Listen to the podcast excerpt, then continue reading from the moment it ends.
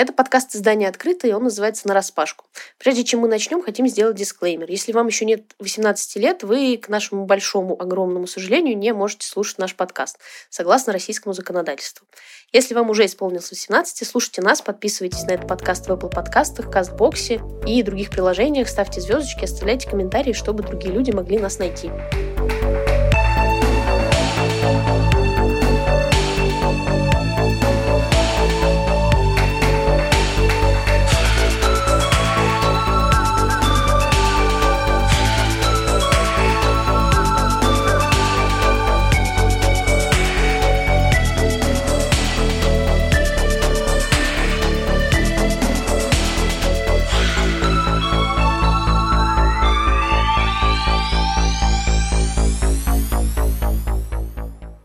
Сегодня подкаст веду я, Катя Кудрявцева и... Слава Русова, небинарная лесбиянка нашего подкаста. Мы в сегодняшнем выпуске хотим поговорить про небинарность и про все, что может существовать вокруг этого термина, что он значит, как себя чувствуют люди, которые им себя определяют, как это вообще работает э, как гендерная конструкция, как социальная конструкция, как культурная конструкция и так далее, какой опыт у этих людей у вас, у наших замечательных гостей есть, э, есть ли там какие-то проблемы, связанные с репрезентацией, со стереотипами и, в общем, совсем-совсем-совсем, э, что окружает эту, на самом деле, очень большую, очень важную тему. С нами сегодня в студии два потрясающих человека, которые давайте представить себя сами, чтобы это не было похоже на кружок в третьем классе. Меня зовут Катя Вазьянова, я небинарная активистка и иллюстраторка. Меня зовут Антон, мне 28. Я небинарный гей, а еще э, журналист, редактор э, чудесного издания Wonderzine и редактор э, не менее чудесного издания «Открытые». Давайте начнем э, тогда с абсолютно теоретической истории, просто словарик, как на всех э, первых уроках всех языков, э, изучаем самые главные слова. Здравствуйте, пожалуйста. Как пройти в библиотеку? Давайте, давайте разберемся с тем, что вообще такое небинарность. У нас локальный мем про небинарность, то, что... Про вопрос, что такое небинарность. У меня просто каждое интервью, каждое выступление, лекция, у меня всегда люди такие, типа, ну что ж, что такое небинарность? И мне кажется, каждый раз я даю просто разное определение, и в интернете существует 50 разных определений, которые я дала.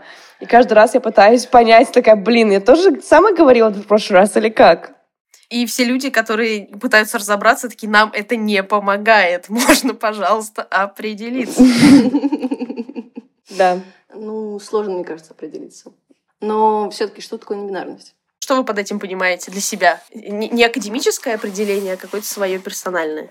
Я чаще всего просто говорю то, что определение идет из самого названия не бинарность, то есть ты вне гендерной бинарности. То есть гендерная бинарность — это мужчины и женщины, а, что включает в себя и транс-женщин, и транс-мужчин, потому что это все равно бинарные транс-персоны. А если человек является небинарным, он просто не влезает в эту бинарность и не ассоциирует себя с э, этими идентичностями. Катя дала хорошее определение, именно такое более-менее академическое. Не знаю, если говорить про какую-то персональную вещь, для меня это просто как способ быть собой настолько, насколько это возможно. И все. Не влезаю в все эти коробочки, которые нам подсовывают. Небинарность в моем случае это какой-то просто удобный термин для того, чтобы обозначить свой собственный гендер, для которого я тоже не могу придумать название. Навряд ли оно вообще существует, и навряд ли оно когда-то появится. И там, ну, есть, конечно же, еще гендерфлюидные, гендерквирные люди, и мне кажется, мне все это близко. И как бы, да, в моем э, случае я в этом смысле хорошо понимаю Катю.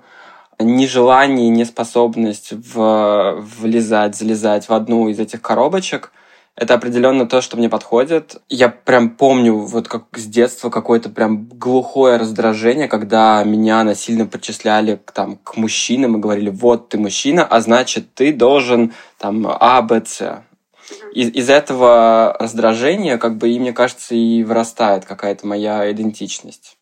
Мне кажется, что ты просто сразу так перешел одновременно к двум вопросам, потому что у меня был уточняющий вопрос как раз про вот эту всю историю с там бигендерами, агендерами, гендер-квирами, гендер-флюидными и так далее. Что это такое? Как это расшифровывать? Когда есть какой-то термин, какое-то определение, это значит, что за ним должно что-то стоять, и ты должен, как бы, ты видишь что-то, что соответствует набору критериев, ты говоришь, а, вот, это вот это, а это вот это. Это, это красное, это синее, это зеленое. Есть ли такое разделение среди зонтичной истории, или это просто атмосфера, что тебе больше нравится, там, не знаю, как слово, что тебе больше нравится как идея, и ты себе это выбираешь, но при этом, как в, в плане ориентирования в пространстве, оно не очень помогает. То, что все эти лейблы, genderqueer, genderfluid, ну, все вот эта тема, а, это типа уточняющие термины. Я вижу небинарность как зонтичный термин, то есть он включает в себя любую идентичность, которая не попадает в бинарность. Если вам нужно лейбл чтобы чувствовать себя более не знаю, более определенно или чтобы можно было легче объяснять свою идентичность, некоторые люди используют типа более точные термины. Но да, да, я чувствую то, что это подвиды небинарности.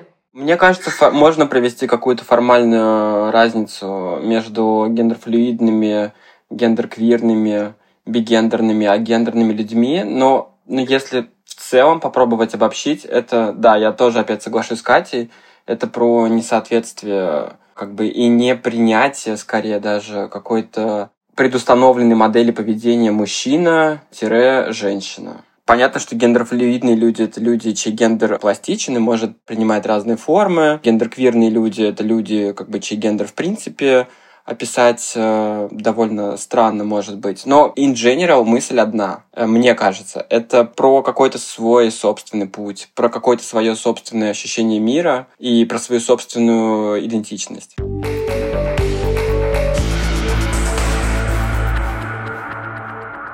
Как вы пришли ко всей этой истории, как этот процесс осознавался, ощущался. Вот эта история про связь там, гендерной идентичности и сексуальной идентичности, она всегда тоже такая довольно размытая. Кто-то говорит, что это никак не связано, кто-то говорит, что эти вещи на самом деле хорошо связаны друг с другом.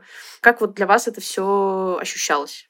Вопросы гендера. Я вот, например, понял, что рефлексировал гендер, когда мне было лет шесть, Просто тогда ты не понимаешь, что это гендер, и ты, у тебя нет э, слов и инструментов для того, чтобы описать это. Я захожу на очень тонкий лед. Я буду сейчас говорить про гендерные стереотипы. Это, конечно, хреново, что как бы определенные вещи ассоциируются с одним э, гендером, а с другим не ассоциируются. Но в 6 лет я как бы мыслил на таком уровне. Типа я думал, почему там я э, человек, которого называют мальчиком, и, например, я не могу носить платье ну, это невозможно. Ну, ну, никак невозможно. А мне вдруг бы мне хотелось. Я не буду врать и говорить, что мне прям, я прям жить не мог без платьев. Ну, а вдруг? Ну, вот хорошо иметь такую опцию у себя и по случаю надеть какое-то красивое платье. И если дальше разбирать какие-то такие мелочи, то ты понимаешь, что примерно половина доступных опций э, как бы для тебя закрыта. И непонятно почему. Мои какие-то попытки рефлексировать собственный гендер особенно усилились, так сказать, только в последнее время, когда я, в принципе, начал чуть больше знать вообще про вообще, что такое гендер, да, и как бы что такое гендерная дискриминация, что такое гендерные стереотипы, что такое, не знаю, гендерная репрезентация и так далее. Ну, и я мысленно вернулся к тому мальчику 6 лет и подумал, что это тот вопрос, ответ на который я не получил до сих пор. И мне вот еще, когда там я просто в, в летом завел Твиттер, а в Твиттере бывает такое немного трансфобная обстановка. Немного. Ну Немного, да, да, да. Здесь мои пальцы делают невидимые кавычки. И я подумал, что как бы если говорить про термин трансгендерность как тоже очень зонтичный, и если понимать трансгендерность не только как переход из мужского гендера в женский, а в принципе как несогласие с приписанным гендером и поиск своей собственной идентичности,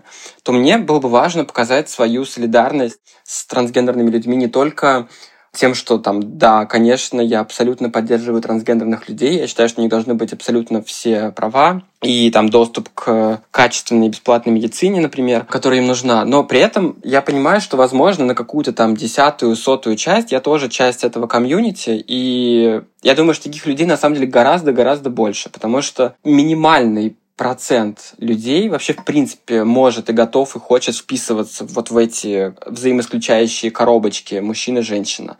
Поэтому я написал в Твиттере э, тред какой-то небольшой, да, я не бинарный человек. С тех пор, на самом деле, моя жизнь вообще никак не изменилась. Ну, то есть у меня принимающее окружение, это вообще ничего не изменило просто люди перестали ждать от меня, какие-то близкие люди, и ассоциировать меня исключительно с мужским гендером, потому что понимают, что мне не близка эта история.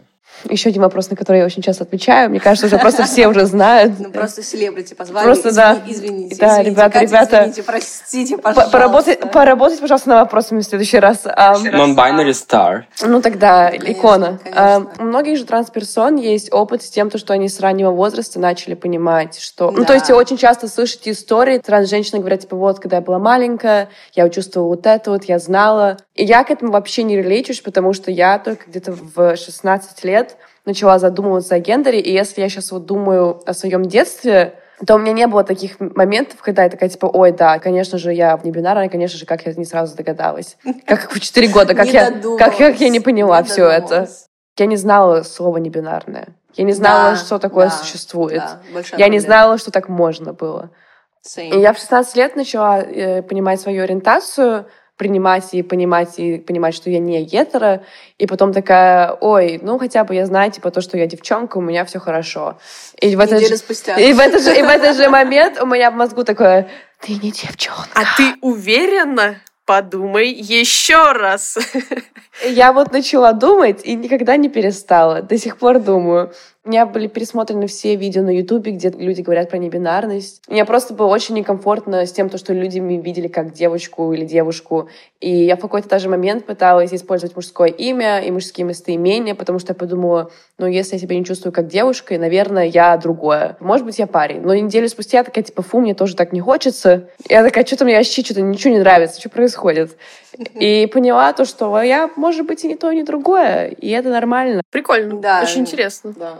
Очень не хватало вот этого слова небинарность, потому что ты понятия не имела вообще, что такое бывает, что так можно. Потому что первое, когда ты ощущаешь вот эту вот какую-то вроде как гендерную дисфорию, кажется, типа, окей, если я не девочка, значит я мальчик. Все, погнали. Но когда ты приходишь в эту вот абсолютно противоположную сторону, вот в эту крайность, а, ты понимаешь, что ты совершенно не туда зашла. Вот. И вот это вот именно понимание того, что можно не идти в крайности, это очень важно, и это очень классно, что они у нас есть. По поводу гендерной дисфории. У меня никогда не было мысли, что я женщина, и что я должен э, вести себя как женщина. И это, конечно, огромная удача, это привилегия, потому что, ну, как бы... Не, ну, серьезно. Не, ну, абсолютно, да. Мне просто нравится, как мы, значит, в нашей ЛГБТ-сообществе понимаем привилегию. И ну хотя бы этого у меня нет. Просто. Да. exactly. Это то, что и есть правда. привилегия. Это тот груз, который тебе не нужно нести, грубо говоря. Э, В моем случае этого груза не было, его не оказалось. Ну, это удача. Я просто таким родился. Я никогда не пытался примерять на себя женское имя или не использовал женские обращения, но здесь, мне кажется, есть еще и другая привилегия, потому что мне приписали мужской пол в роддоме. Мужское, оно как бы нейтральное. Зачем мне использовать какие-то женские обращения, если, типа, мужское, оно же как бы базовое?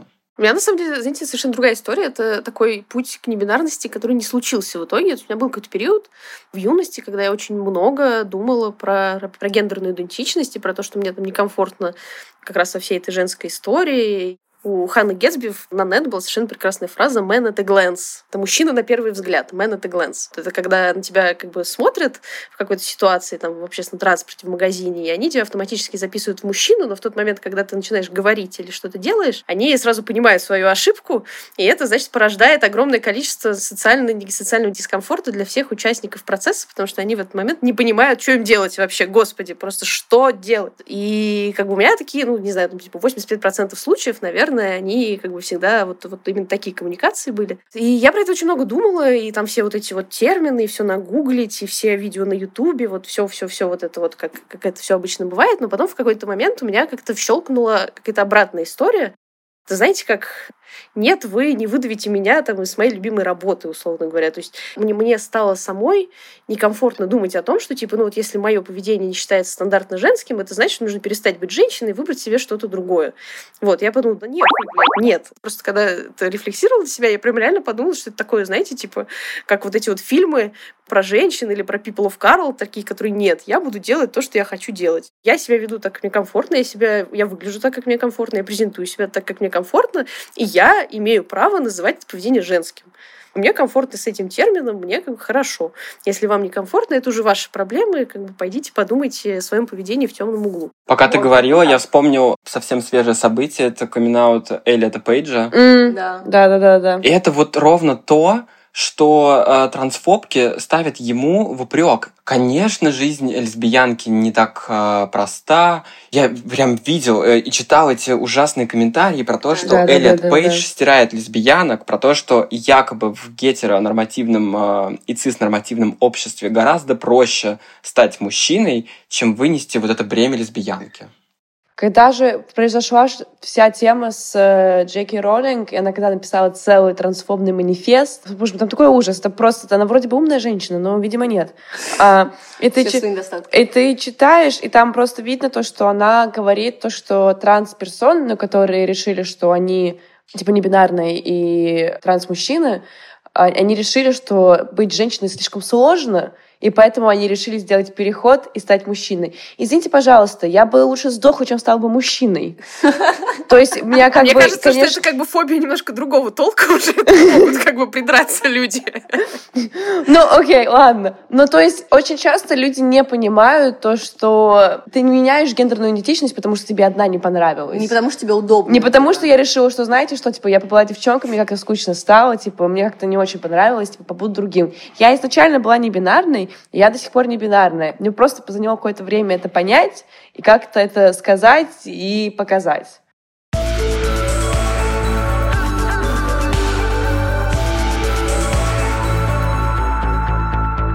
Если отмотать да. подкаст на самое начало, мы все представляемся как э, небинарная лесбиянка или небинарный гей. Дело в том, что параллельно, ну не параллельно, там чуть позже, у всех по-разному, но у меня лично лет в 12 началась э, рефлексия сексуальной ориентации, и я понимал, что, ну, как бы мне нравятся мальчики, я ничего не могу с этим поделать. И когда ты проходишь этот путь долгий, как до какого-то своего первого сексуального контакта, до первой влюбленности, до камин близким, друзьям, всему миру, может быть, кто-то открывается. В моем случае это стало настолько важной частью идентичности, что это то, что в моем случае вообще не подлежит никакому пересмотру.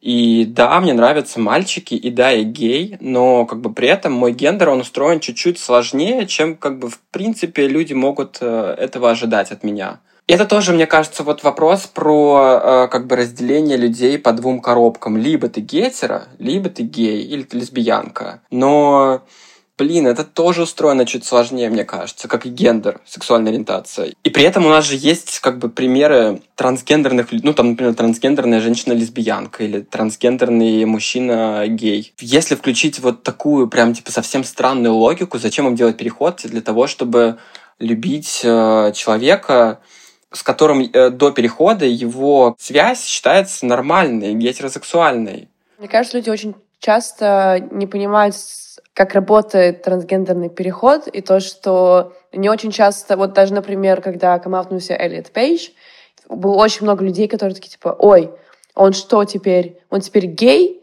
Я такая, это не так работает. Ты не... Они думают то, что если, типа, человек делает трансгендерный переход, то они внезапно становятся, типа, все лесбиянками и геями. Они, типа, не очень понимают существование гетеро-трансперсон. И я, я, я согласна, то, что, типа, э, сексуальная ориентация, да, она очень, типа, так запутанная, и она такая же запутанная, как гендер, и я когда думаю о ориентации и гендере, я всегда думаю о том, то, что, вот, например, я не бинарная, но, например, если я встречаюсь с человеком, то они, наверное, до сих пор меня видят как женщину.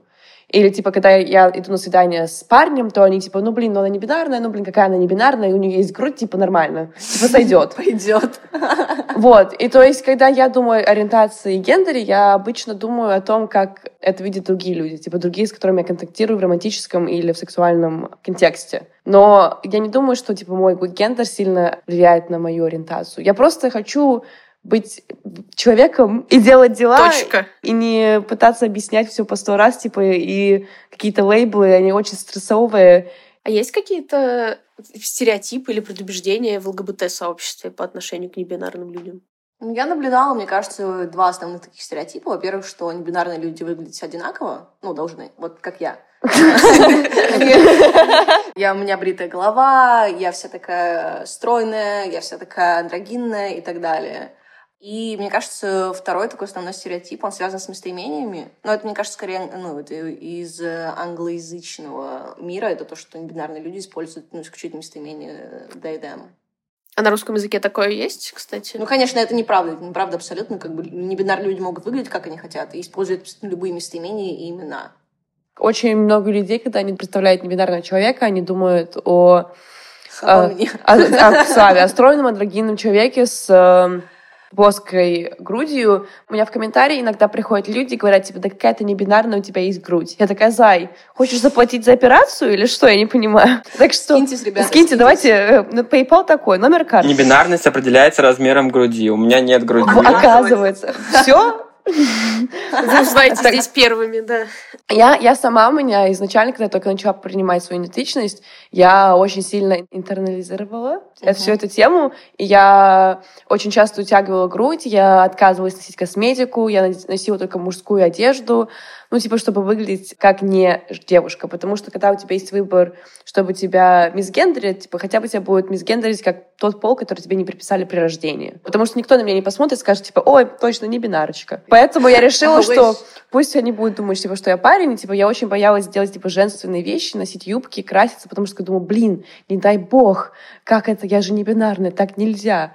Если у меня, как у нет цисперсон такое мнение, и я так думала какое-то время, я не удивлена то, что многие цисперсоны так думают, но это, конечно же, неправда. Я обожаю всякие, в кавычках, женственные штуки, и очень бесит то, что у гендера есть какие-то правила, и люди их слушают и типа применяют к нам и все такое.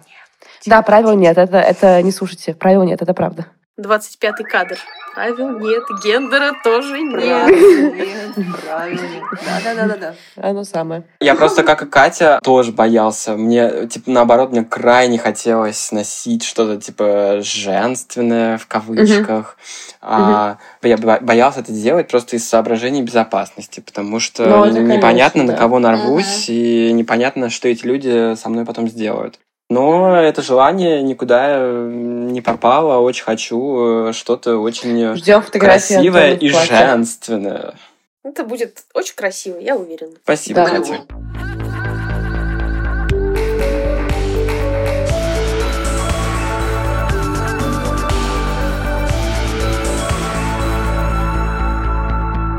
Какой опыт э, коммуникации небинарной истории вовне ЛГБТ-сообщества? Родители, работа, какие-то еще вот эти формальные социальные штуки, где приходится как-то себя вести. Что там происходит? Давай, Катя. Я пыталась думать. А, мне очень сложно придумать что-то вне ЛГБТ-сообщества, потому что такое ощущение... мама твоя на лекцию У меня такое ощущение, что у меня все окружение ЛГБТ. А мама? Моя мама, да, моя мама ходила на мою лекцию на знак равенства пару лет назад, где я рассказывала про небинарность. Пару лет назад, год назад. Нет, пару лет назад. Год назад было. Год назад? Год да. назад, извините, перепутала. Двадцатый а... просто идет год за два, поэтому... Да, э, за пять, я бы даже сказала.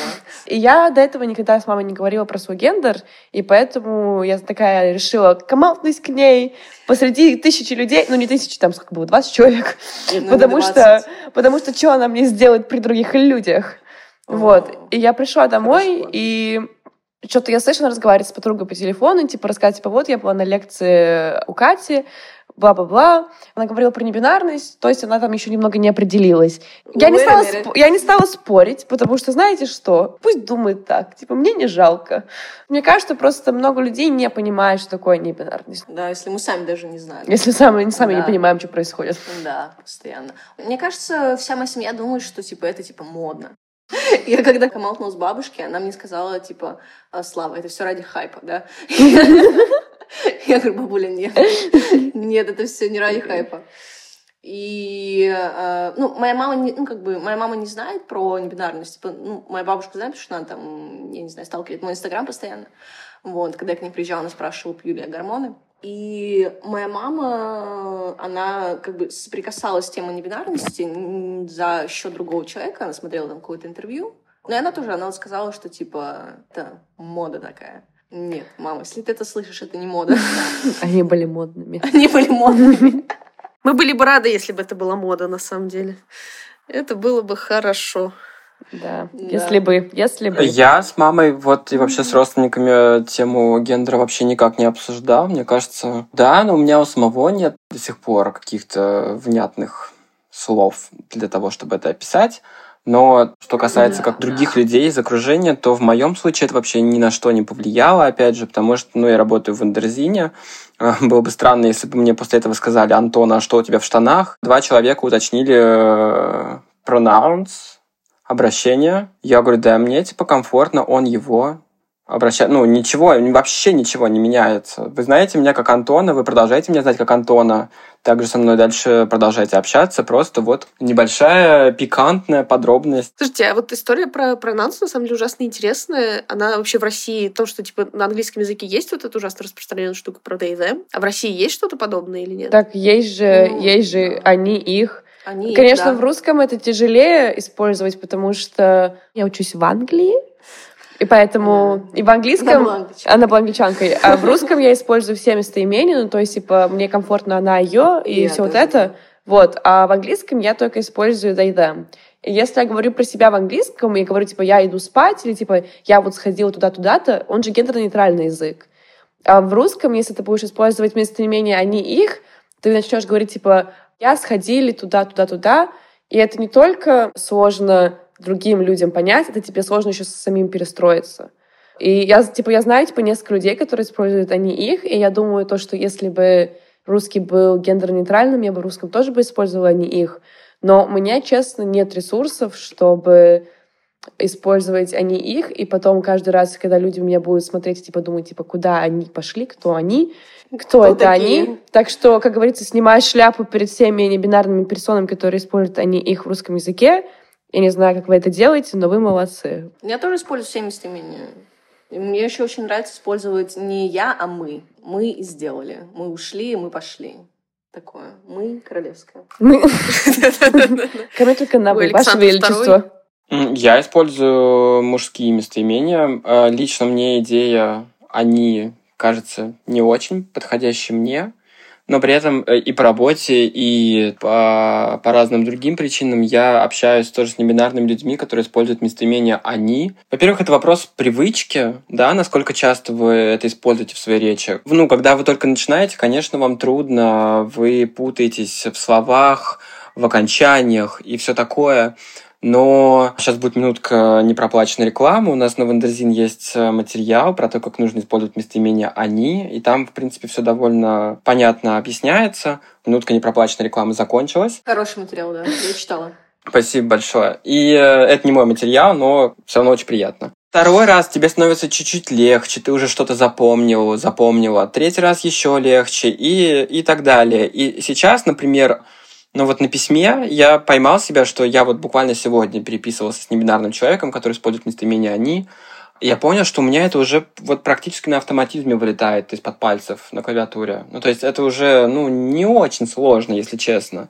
Для меня, и не только для меня, для многих других людей тоже, принципиально важно использовать те местоимения, которые считает человек нужным использовать по отношению к себе. И как бы если человек использует местоимение «они», значит, и там в, ну, мне, как журналисту, это важно в работе, потому что я должен э, в тексте писать «они», «пошли», они что-нибудь еще сделали и так далее. И в этом смысле мы опять же возвращаемся к э, вопросу Эллиота Пейджа, да, когда Эллиот сказал, что ему предпочтительнее два варианта э, э, they и he.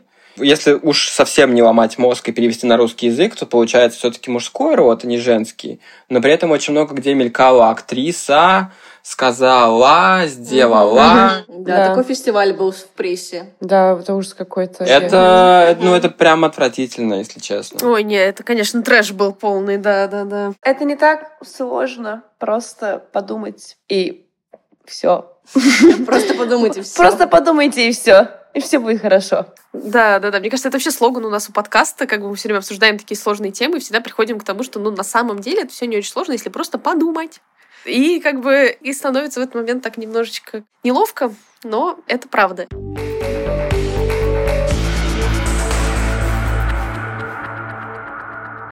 Будущее оно не бинарное, или это просто там мужчина, женщина, небинарный человек. Ну, например, ну что это просто как бы еще одна такая коробочка в стройном ряду коробочек разных форм и размеров. Что подразумевается под вопросом небинарное или будущее? Я просто не понимаю будет ли, может ли это быть новой нормой, например. Ну, то, что в какой-то момент мы все проснемся и скажем, господи, да как же все это забывало, э, Вообще просто, просто, просто давайте все это отменим и назовем всех людей небинарными. Мне кажется, что нет, но не в плохом смысле этого слова. Конечно, небинарность, она, будет, она станет более приемлемой, и больше людей будет идентифицировать себя как небинарными и все такое. Я надеюсь, что гендер просто станет более расслабленным. Я надеюсь, что люди... Хочу быть гендером.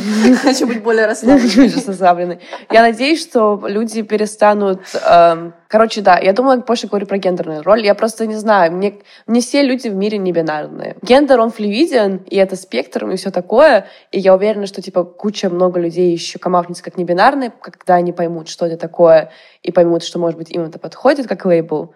Но нет, я не считаю то, что все мы один день проснемся, потому что не обязательно уставать от гендера и быть небинарными. Вы можете быть э, цис-женщиной или цис-мужчиной и все равно уставать от гендера. Мне кажется, еще очень часто в этом вопросе, ну, его очень часто задают, то, что, типа, будущее не бинарное. Мне кажется, в этом вопросе больше подразумевается, скорее, не небинарность, а отсутствие каких-то стереотипов. Да, да, вот да. да Мне кажется, да. это именно скорее про это, про то, что в будущем мы сможем быть более... Ну, этот путь к себе, к своей идентичности, к пониманию себя, он будет, ну, я надеюсь, он будет намного проще, он будет намного яснее. Тебе не придется идти через эти терни, я не знаю, Гугла. Терни Гугла, но нет.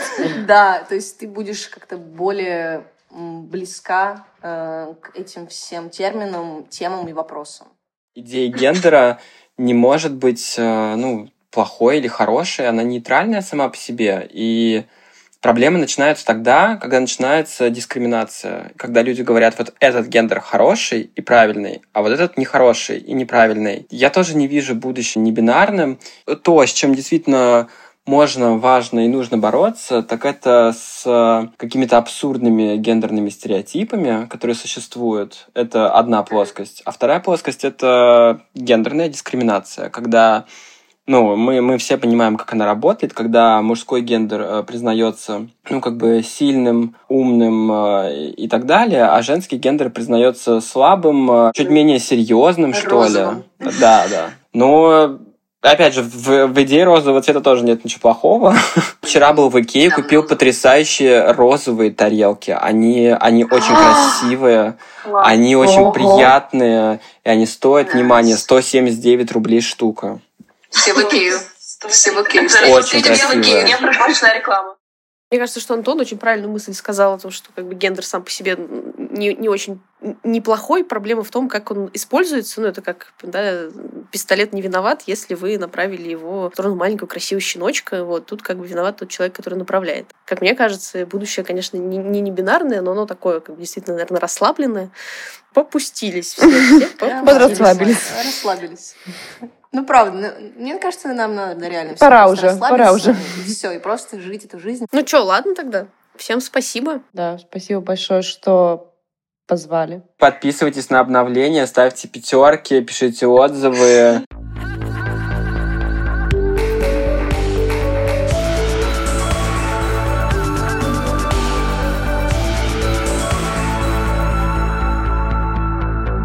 Всем привет, меня зовут Женя, мне 21 год, я продюсер, саунд-дизайнер и автор и исполнительница собственных песен.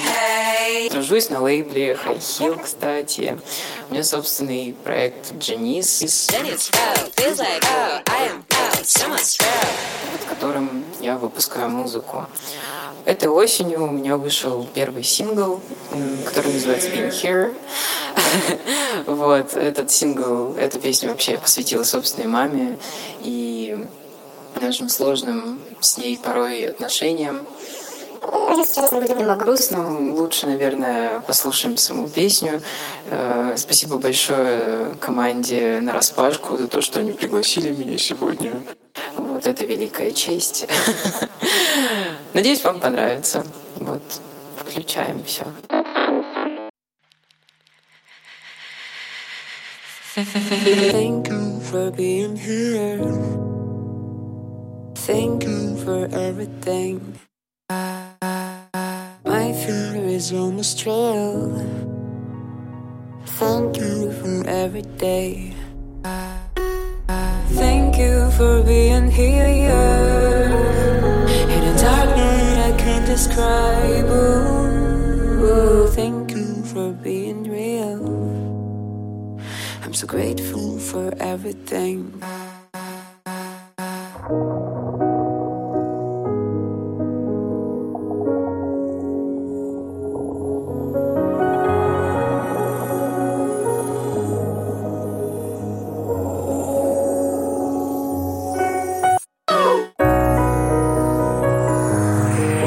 Был подкаст «На распашку». Мы сделали его вместе со студией Norm Production. Джингл для нас записала Христина Зарямба. Слушайте нас в Apple подкастах, Google подкастах, Castbox е, Overcast е, Яндекс.Музыке и других сервисах и приложениях. Подписывайтесь на соцсети издания «Открытые».